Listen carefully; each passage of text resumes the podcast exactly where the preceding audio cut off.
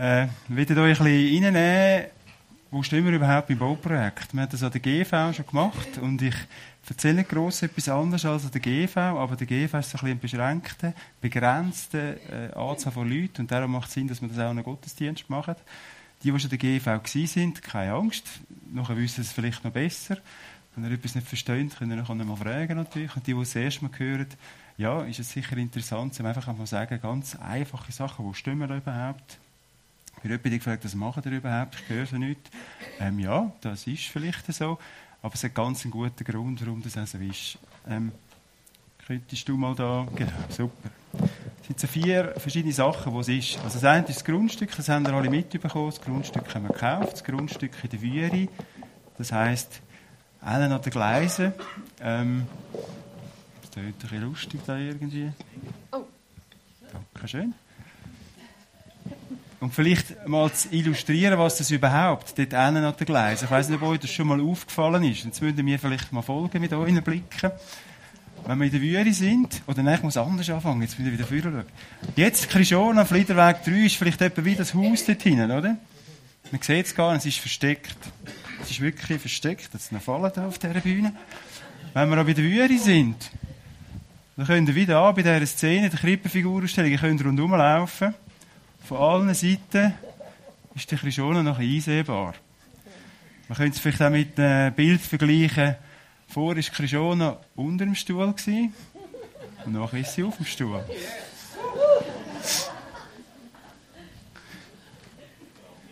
Das ist tatsächlich so, oder?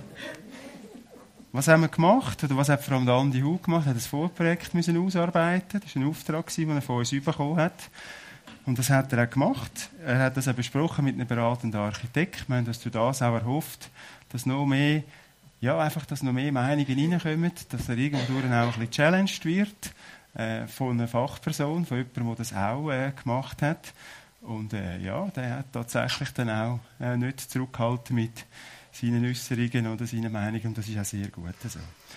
Von was für Grundlagen ist der Andi ausgegangen? Wir von der, von der Gemeindeleitung gewisse Vorgaben gemacht.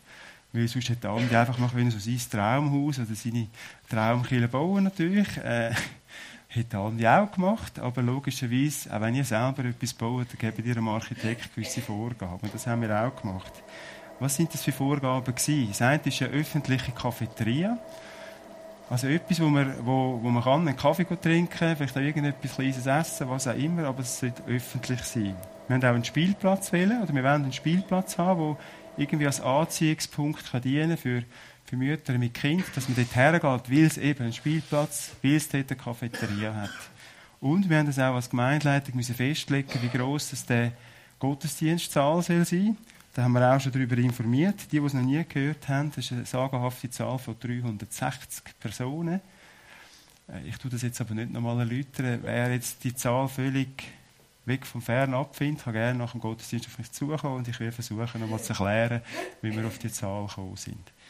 Das sind die Grundlagen, die der Andi hatte, einerseits von der Gemeindeleitung und andererseits haben wir mit den Rösserleitern zusammen geschaut, was gibt es überhaupt für Bedürfnisse. Also, wenn jetzt irgendwie Kinderarbeit machen, sprich Sonntagsschule oder Jungschar oder Alpha Life oder weiss ich was, der Gucker was, oder? Was haben die Gruppen überhaupt alles für Bedürfnisse? Was braucht es denn überhaupt, oder? Damit nachher auch die Gemeinde so funktionieren Das hat Andi alles aufgenommen und hat noch das Vorprojekt abgeschlossen, hat das Ende äh, September der Planungskommission vorgestellt. Und seitdem sind wir eigentlich dran, am Raumprogramm verfeinern, sprich, wir in jeden Raum anschauen, was es dort genau braucht. Wir machen sogenannte Raumblätter und, und, und. Es gibt 100'000 Details, die man muss besprechen muss, 100'000 Änderungen, die man gerne möchte. Und wir versuchen so im Team eigentlich das Optimale rauszuholen für Krishona. Das klingt alles sehr äh, gut, aber natürlich interessiert euch, wie das nachher aussieht und darum zeige ich euch dazu, ein paar Visualisierungen. Jetzt muss ich schauen, dass ich da nicht irgend schon wieder fast wieder da. Ah, ist noch gegangen, gell? Wie sollte das aussehen? Ich habe vorher so schön gesagt, 360 Sicht, 360 Grad Sicht und so schauen wir jetzt auch Krishona 20 irgendetwas mal von allen vier Seiten an. Das ist von Südost. Und jetzt muss man sich da zuerst ein bisschen orientieren. Also wenn ihr von der Brücke oben runterkommt, da, kommt ihr an einen Kreisel. Das ist der Kreisel. Wahnsinnsding, he? Wenn ihr da weiter hinten geht, kommt ihr zum Bahnhof, da würde der Führer zum nächsten Kreisel. Also ungefähr dabei. Gut. Was hat es da? Jetzt sollte man die richtige Taste nehmen. Bin ich eins zu weit, Entschuldigung. Also, da wäre der Eingang. Dann da wäre eine Cafeteria. Da sehen wir einen Teil vom Foyer. Da sehen wir den Gottesdienstsaal. Da oben drauf, erste, erstes OG, das wäre die Predigerwohnung. Vielleicht bist du da. Äh, und da wären noch Räume von der, von der Gemeinde und oben drauf, da kommen wir nachher drauf, was das genau ist. Wenn wir jetzt hier drüllen, wieder zum Orientieren, das ist immer noch der erste Kreisel. Da vorne kommt dann der zweite Kreisel. Also von Südwest. So, wenn er von der Amag her würde schauen, etwa, oder? Da wieder Gottesdienstsaal, Foyer, Cafeteria und da hinten sehen wir bereits schon andere Räume mit grossen Fenstern. Drüllen wir nochmal. Das wäre so die Sicht etwa vom Bahnhof. Also man kommt dann da vom Bahnhof, ja, von da vorne so rüber. Sehen wir da wieder das Gleiche. Und wenn wir nochmal drehen, das letzte Mal, Parkplatz, Eingang und so weiter. Das ist etwa so das, was damit ihr euch mal vorstellen könnt, wie das so aussieht.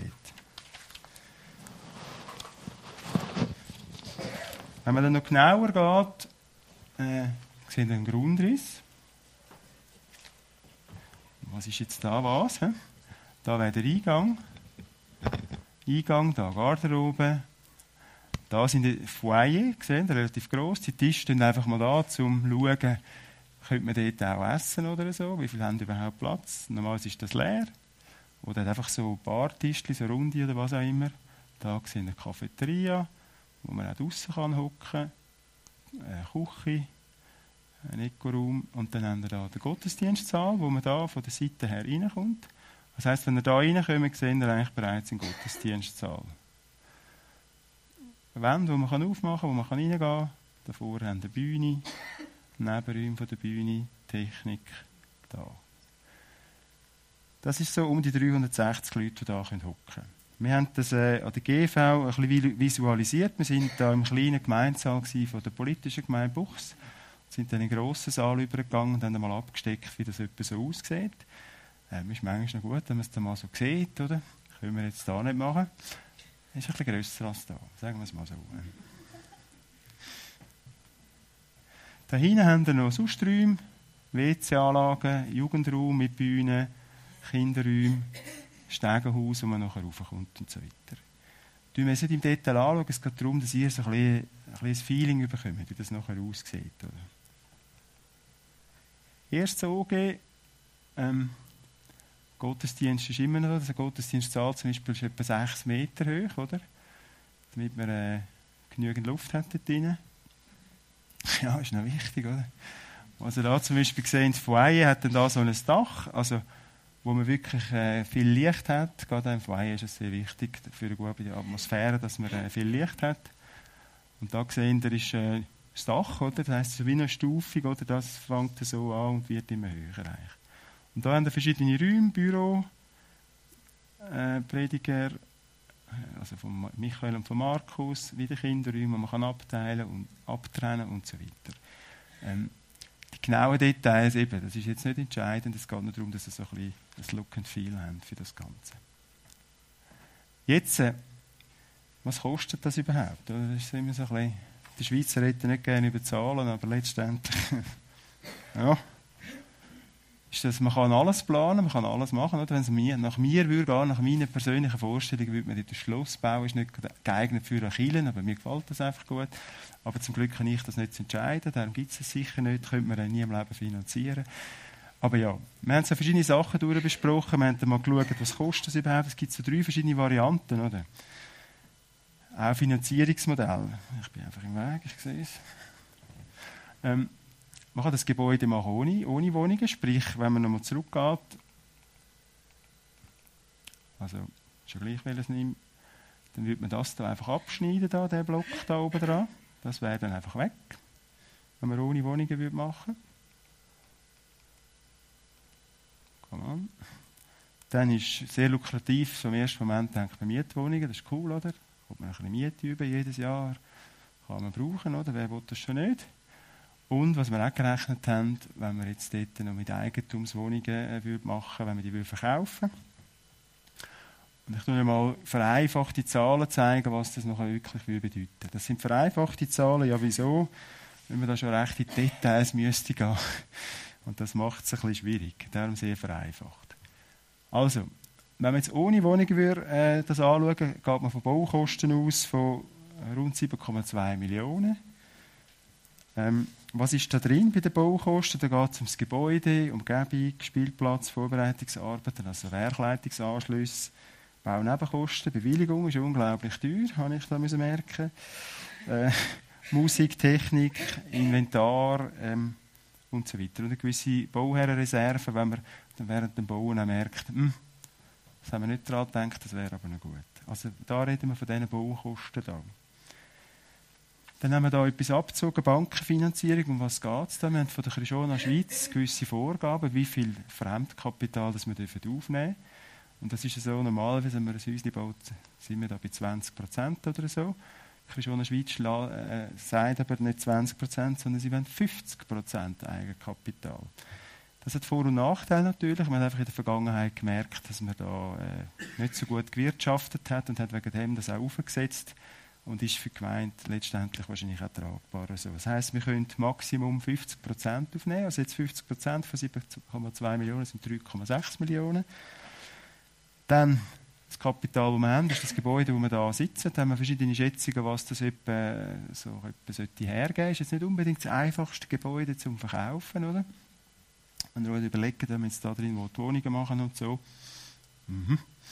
Mache ich jetzt mit so einer Gottesdienstzahl und so weiter ist dann die Frage, mache ich es platt eben und baue etwas Neues auf oder wie auch immer. Ähm, wir haben da mal konservativ geschätzt und 1,6 Millionen. Wenn wir mehr bekommen, umso besser. Und dann gibt es am Schluss nachher da jetzt zusätzlich benötigtes Eigenkapital von 2 Millionen. Und was man immer auch muss rechnen, das Fremdkapital, das man aufnimmt, das gibt noch eine jährliche Zinsbelastung. Und die werden auch jetzt gerechnet ungefähr, äh, das ist eine Hypozinse plus Jahresnebenkosten von 105'000. Eben, wir können über die Zahlen hundertmal diskutieren, auch was man für einen äh, Zinssatz nimmt und so. Wir haben das mal so gerechnet, damit man das eins zu eins miteinander vergleichen kann. Das wäre ohne Wohnungen. Mit Mietwohnungen kostet das Ganze ein bisschen mehr. Wieso? Weil wir eben dann noch sechs bis acht Wohnungen oben drauf machen, inklusive Predigerwohnung. Ähm, das gibt immer Bauen, in den, in den Kosten natürlich mehr. Darum steht noch der bescheidene Betrag von 10 Millionen. Wieder die gleiche Rechnung, die Hälfte Fremdkapital, abzüglich Gebäude Flitterweg 3, kommt man auf sage und schreiben 3,4 Millionen. Und was überraschend ist, ist die jährliche Zinsbelastung durch das viele Fremdkapital, das wir brauchen. Trotz Mieteinnahmen kommt man immer noch auf 145'000 netto pro Jahr. Also, ja. Aber dann müssen wir zusätzlich jetzt 3,4 Millionen nochmal. Also, ja, 3,4 Millionen müssen wir nochmal auf den Tisch legen. Oder? Und dann die letzte Variante mit Eigentumswohnungen. Die Baukosten gesehen sind da tiefer. Wieso? Weil man da jetzt bereits den Verkauf der Wohnungen abgerechnet hat. Auch dort kann man natürlich mal den Daumen so ein bisschen aufheben. Was kann man denn überhaupt für, für Wohnungen äh, lösen? Oder? Also was kommt man denn über für Wohnungen? Auch da haben wir eher konservativ gerechnet äh, und nicht jetzt, äh, weiss ich wie, was man da könnte erzielen. Das ist jetzt auch nicht die bevorzugte Lage in Buchs. Also die Fernsicht haltet sich in Grenzen dort. Und der Zug nebendran ist auch nicht so toll. Und die vielen Autos, die vorbeifahren, ja, naja. Also von dem kann man sicher jetzt da nicht... Ja, hast du eine Frage?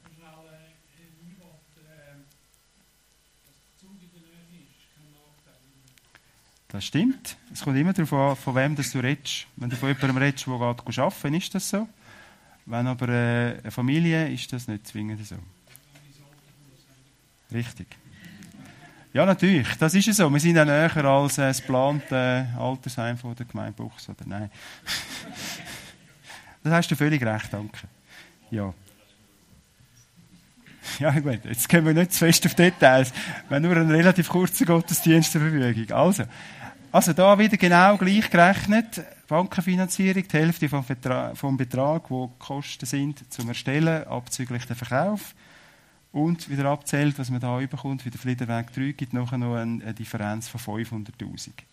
Und die jährliche Zinsbelastung, durch das, dass man weniger Fremdkapital muss aufnehmen muss, ist deutlich tiefer als das, was wir vorher bei den anderen zwei Varianten gesehen haben. Wir haben das an der GV vorgestellt und für uns ist eigentlich auch klar gewesen, dass es nur diese Variante gibt. Warum? Ja, weil wir auch so zusätzliches Kapital brauchen. Zusätzliches Kapital brauchen bedeutet, dass wir nochmal sammeln.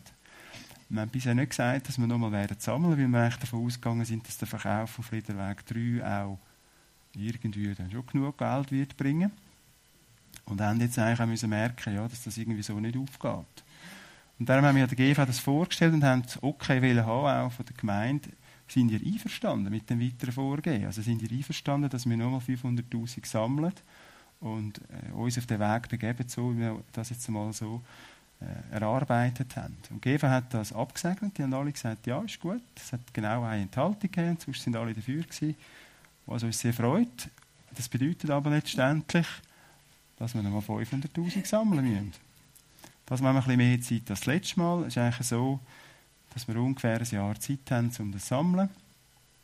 Und ich werde gleich wieder einen Spendenbarometer, wie man dem auch immer sagen sehen, äh, wo wir sehen, wo wir ungefähr stehen. Aber wir sind fest darauf angewiesen, dass wir das Geld haben. Wenn wir das Geld nicht haben, dann können wir auch nicht bauen. Also ist relativ einfach, wenn wir bis dann die 500'000 nicht zusammen haben, dann können wir auch nicht anfangen zu bauen. Jetzt, was bedeutet das vielleicht ein bisschen hinten raus, oder? Also Details zur Sammlung, vielleicht bin ich auch schon gefragt worden, ja, wo, wo kann ich denn das überweisen, woher kann ich das zahlen? Als normal ein Schona-Konto. Der Hinweis ist einfach noch gut, dass es für den Neu Neubau ist. Sonst geht das ganz normal in was wir sonst damals für den Lebensunterhalt von einer Gemeinde brauchen. Also, ihr könnt den normalen Einzahlungsschein nehmen oder die normalen Bankangaben, die ihr sonst auch habt. Das ist genau das gleiche Konto. Aber der Hinweis Neubau wäre noch sehr, sehr wichtig. Also ich bin sehr froh, wenn ihr etwas gebt. Wir sind darauf angewiesen. Danke für jeden Franken, den ihr da äh, überweist und bringt. Äh, ja, ich bin sehr gespannt, wie das weitergeht. Was passiert in der Zwischenzeit? Die Planungskommission ist eigentlich am Ausarbeiten von einem Detailprojekt, sprich die Planungskommission ist am Ausarbeiten von den genauen Vorgaben für, den, für unseren Architekt. Wir sind da heftig und heiß am Diskutieren, wo was wie nötig ist. Ähm, und Andi muss dann eigentlich bis an der Gemeinsversammlung vom 10.04.2019 ein Detailprojekt ausarbeiten. 27. März, okay, hat schon gegeben, hat weniger Zeit jetzt plötzlich. Gut. Und wenn das alles, dann wird es vorgestellt im Detail und die Gemeinde kann dort Ja oder Nein sagen. Wenn die Gemeinde Ja sagt, dann erfolgt die Baueingabe. Es ist unglaublich, wie lange das, das geht. Äh, bei Bewilligung, Rekursfrist und so weiter werden frühesten Spatenstich, Spatenstich, also im November 2019, also sprich etwa in einem Jahr. Und nachher sehen, wie lange das die Bauzeit geht. Durch das, dass man auch ein UG braucht, oder? Braucht es einen Aushub, der ist im Winter nicht so ideal zu machen. Darum verzögert sich das wieder, ist ja dann ein bisschen abhängig von der Witterung. Aber das ist so ein bisschen der Plan, oder? damit ihr nachher auch sehen, wie geht das noch weiter. Normalerweise gibt es noch einen Haufen Fragezeichen. Wir sind in einem Gottesdienst, da muss ich euch mit Fragen vertrösten auf nach dem Gottesdienst. Ihr könnt gerne nachher auf mich zukommen, auf mich oder auf den Martin, äh, wenn ihr noch irgendwelche Details wollt wissen ähm, das wäre so ungefähr das, wo wir, wo wir stehen. Ich hoffe, ich kann euch das so einigermaßen erzählen, so dass ihr so ein bisschen die Übersicht über das Ganze habt. Gut, dann würde ich weitergehen. Bitte. Das brauchst du nicht.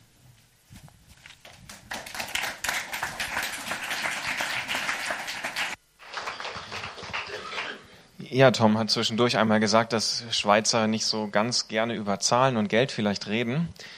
Ich persönlich bin sehr, sehr froh, dass er es doch dennoch tut. Ähm, mir gibt das sehr viel Sicherheit, dass äh, jemand wie Tom, der schon sehr, sehr lange hier in der Gemeinde ist, eine gestandene Persönlichkeit, dass so jemand sich mit diesen Details beschäftigt und ähm, das auch so gut und klar auf den Punkt bringen kann. Und dann denkt man, wenn der Tom da drin steckt und sich das anschaut, dann wird das gut, oder? Da kommt so irgendwie Vertrauen rüber. Ich finde das sehr stark. Natürlich geht es im Kern immer um, um Gottvertrauen, aber trotzdem braucht es ja auch ähm, immer wieder Menschen. Und gerade wenn es um die, um die Mauern geht, die da hochgezogen werden sollen, dann braucht es eine Planungskommission, ein, ein Martin, der die Planungskommission leitet und ein Tom, der das Bindeglied ist zwischen Gemeindeleitung und Planungskommission, die sich auch ja, ganz praktisch dann von Gott ähm, gebrauchen lassen, diese Dinge mit, mit Leidenschaft, aber auch mit ja, dem Wollen, sich mit diesen Details auseinanderzusetzen, also diese Bereitschaft. Und das finde ich sehr stark. Ähm, ich bin ja relativ häufig auf der Bühne am Sonntag, man sieht mich und dann kriegt man vielleicht ein Feedback hinterher. Die Planungskommission trifft sich auch regelmäßig und man kriegt das gar nicht so mit, was im Hintergrund alles läuft. Und ähm, da will ich euch wirklich zu ermutigen, immer wieder auch auf die Leute, die zur Planungskommission gehören, auf sie zuzugehen und ähm, einfach Danke zu sagen. Das kann man eigentlich fast alle 14 Tage machen, weil die sich regelmäßig treffen, ja. Und man es vielleicht nicht sieht. Die Zeit ist schon ein bisschen fortgeschritten, ähm, aber ich möchte trotzdem einen kurzen Gedanken noch mit euch teilen, äh, wie wichtig uns das auch als Gemeindeleitung ist, dass wir, dass nicht der Eindruck irgendwie entsteht, dass wir total heiß darauf sind, einfach nur irgendwelche Mauern dahin zu setzen, sondern dass es uns auch enorm wichtig ist, dass diese Mauern auch ja übernatürlich gefüllt werden, dass auch Gott, sein Geist, seine Gegenwart, seine Liebe wirklich in diesen Mauern am Ende, am Ende drinsteckt. Das ist uns ein ganz großes Herzensanliegen. Gestern während der Krifi-Ausstellung, Krippenfiguren-Ausstellung, war ich mal kurz hier unten im Saal und habe mitbekommen, wie die Lilly ihre Bilder erklärt hat. Die Lilly hat viele dieser Bilder, die hier ausgestellt sind, gemalt. Und sie hat ähm, den Besuchern diese Bilder erklärt und das fand ich total spannend, wie sie das gemacht hat, wie sie das mit Leben gefüllt hat, wie sie erzählt hat, was das für sie bedeutet, welche ja, geistliche Dimension auch in diesen Bildern drinsteckt. Und ich dachte, es ist ein wunderbares Bild auch für, für den Neubau. Ja? Lilly hat sich sehr viel Mühe gegeben, ein schönes Bild zu malen. Dort ähm, Zeit rein zu investieren, einen, einen teuren Rahmen zu kaufen, teure Farben zu kaufen, alles auch an, an ganz sachlichen Dingen vielleicht dort reinzustecken. Ähm, aber dann weiß sie auch, dass das am Ende nicht reicht, sondern dass auch bei jedem Einzelnen, der sich vielleicht so ein Bild anschaut, ähm, vielleicht auch Gott zum Herzen sprechen muss, dass da eine Komponente reinkommt, die man nicht mit natürlichen Mitteln umsetzen kann. Und ich denke, so ist es auch mit dem Neubau. Ähm, wir wollen unser Bestes geben, wir haben begrenzte finanzielle Mittel, aber wir wollen wirklich alles dafür geben, dass es das schönste, beste, tollste Gebäude wird, je nachdem, wie viel Geld wir halt haben.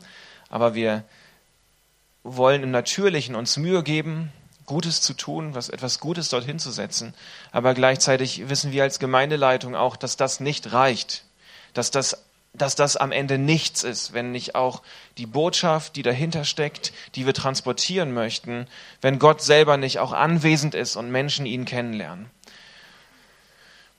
Ich habe jetzt noch, hätte noch ein bisschen mehr zu erzählen. Ich, ich kürze das ab. Wenn ihr das hören wollt, müsst ihr in den zweiten Gottesdienst noch kommen.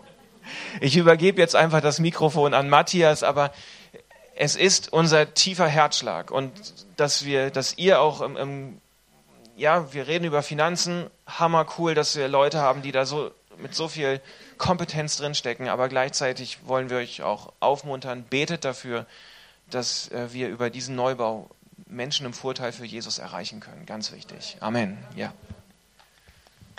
Guten Morgen miteinander. Wenn ich so richtig informiert bin, haben ungefähr vor 100 Jahren auch die Christionese im Buchs gesammelt, dass sie nachher den ersten Teil von dem Gebäude haben können bauen. Das hat über Generationen jetzt auch, ist das ein Gebäude für Krishona Buchs gewesen. Und ja, wenn wir etwas Neues, wenn wir viel investieren in etwas Neues, nicht nur Geld, dann wetten wir ja auch, dass es, dass es nicht nur einfach für uns schon leicht ergraut gemacht ist, dass es uns wohl ist, sondern dass es auch weiter für die Zukunft ja, kann genutzt und gebraucht werden. Ich möchte ein paar Gedanken zu Gemeinde für die nächste Generation weitergeben. Ähm, Dienstag haben wir uns getroffen, mit den Jungschulleitern zum Jungschar vorbereiten und wir haben zur Einstimmung da Krippenfiguren angeschaut, die Ausstellung und ein Leiter hat noch gesagt, ja, er findet es einfach cool, wenn man merke, wie Jesus irgendwie sämtlichen Bevölkerungsschichten begegnet ist, äh, ganz verschiedenen Leuten, einfach allen. Ganz eindrücklich hat mich gedacht, eine ganz junge Leiterin, die sagt, da habe ich jetzt wieder die Geschichte gesehen, aufgebaut, wo die erste Geschichte war, die ich in der Jungschen gehört habe. Und das ist für mich so das gewesen, oh, das ist jetzt schon eine Generation irgendwo weiter, da hat schon etwas transportiert. Die erste Geschichte sehe ich wieder da drin. Gleichzeitig bin ich aber nicht mehr das Kind, sondern schon Leiter. Wir sind eine Generationengemeinde. So sind wir eigentlich seit Jahren aufgestellt und so möchten wir auch bleiben. Jede Gruppe muss aber auch schauen, dass sie, ja, dass ihre Nachwuchs gesichert wird. Nur von sich aus wird sie einfach nur älter. Der Nachwuchs muss eigentlich jünger sein als der Durchschnitt vom Alter, sonst funktioniert es auch nicht.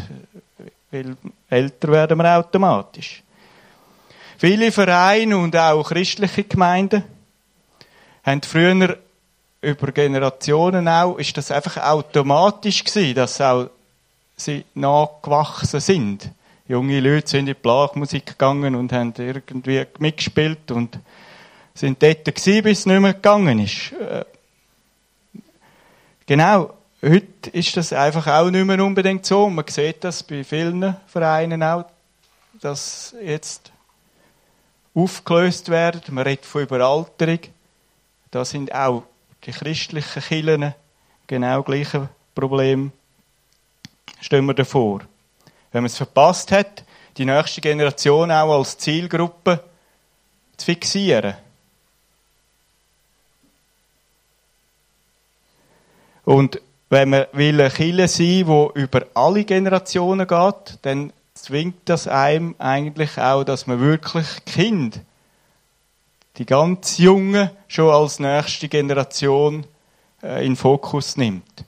Weil sonst wären wir nicht, würden wir äh, ja, unser Ziel von einer Generationengemeinde über alle Generationen können einhalten.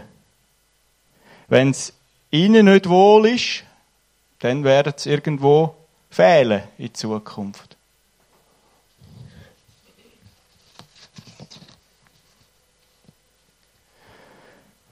An der jüngsten Sitzung sind wir nachher bei dem Bild hier stehen geblieben.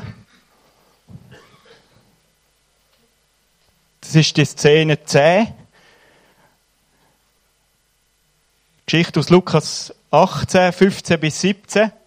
Da geht es darum, dass, äh, ja, dass, dass geschrieben steht, dass Kind äh, oder irgendwelche Leute, Eltern, Mütter, haben Kind zu Jesus bringen und Nachher haben die Jünger versucht, ihnen das zu verwehren und die Bibel steht nachher, ja, dass Jesus gesagt hat, sie sollen kommen und er sagt nachher auch, dass man soll glauben wie ein Kind. Dass es darum einfacher ist, so zu Jesus zu kommen. Ich glaube, es gibt noch einen zweiten Aspekt aus dieser Begegnung und der ist uns am Dienstag auch wichtig geworden und das möchte ich euch auch weitergeben und mich dunkt der genauso wichtig auch in dieser Geschichte. Jesus sagt, Nie erwette nicht kind, dass Kind zu ihm kommen. Er hat eigentlich Freude. Er will sie segnen. Er will ihnen die Hand auflegen. Sie gehören zu seinen Nachfolgern. Er hat es nicht ausgeschlossen. Mir ist das auch als Vater von zwei Kindern von Anfang an immer wichtig gewesen, das genau so zu machen, im Gebet, in Gedanken, meine Kinder wirklich zu Jesus zu bringen und ihm bitten, lege ihnen jetzt die Hand auf, du sie segnen. Weil das einfach auch, ja, weil ich glaube, dass das die Grundlage ist, dass, dass, dass etwas passiert, dass etwas kann bei ihnen auch weitergehen. Die Szene zeigt eigentlich sehr eindrücklich, wie das kann passieren. Da hat es verschiedene Personen und ja, das kann man auch auf unsere Gemeindesituation übertragen. Einerseits haben wir Jesus, der ist immer heute noch der gleiche. Er ist der, der sagt, bringt's, kommt zu mir. Er ist der, der parat ist zum Segnen, Hand auflegen, heilen, was auch immer ist. Dann hat's Figuren, wo, ja, wo Kind bringen. Es hat zum Beispiel da eine Frau in einem schwarzen Kleid, die hilft ihrem Kind da aufzusteigen, dass es nachher zu Jesus kommen kann. Es hat aber auch den Jünger, die Hand da oben. Das ist jetzt vielleicht der, der gerade sagt, ja, aber jetzt. Es ist halt so, dass, ja, die jüngeren Leute vielleicht die sind, die einmal laut sind, die stören, sie sind vielleicht einfach unbesonnen in einer gewissen Situation, nicht angepasst, Sie hören andere Musik als ich. Sie haben andere Kleider an. Sie hinterfragen mich einfach nur, weil ich eine ältere Person bin. Sie treffen andere Entscheid. Sie haben noch gar keine Ahnung vom Leben. Aber auf die andere Seite, ja, woher nehme ich dann irgendwie aus meiner Situation, aus meiner Warte gerade das Recht, einfach die Hand aufheben und sagen, das ist jetzt nicht angebracht. Der Weg da zu Jesus ist jetzt verwehrt. Du musst in einem anders hingehen, äh, um dich entfalten können.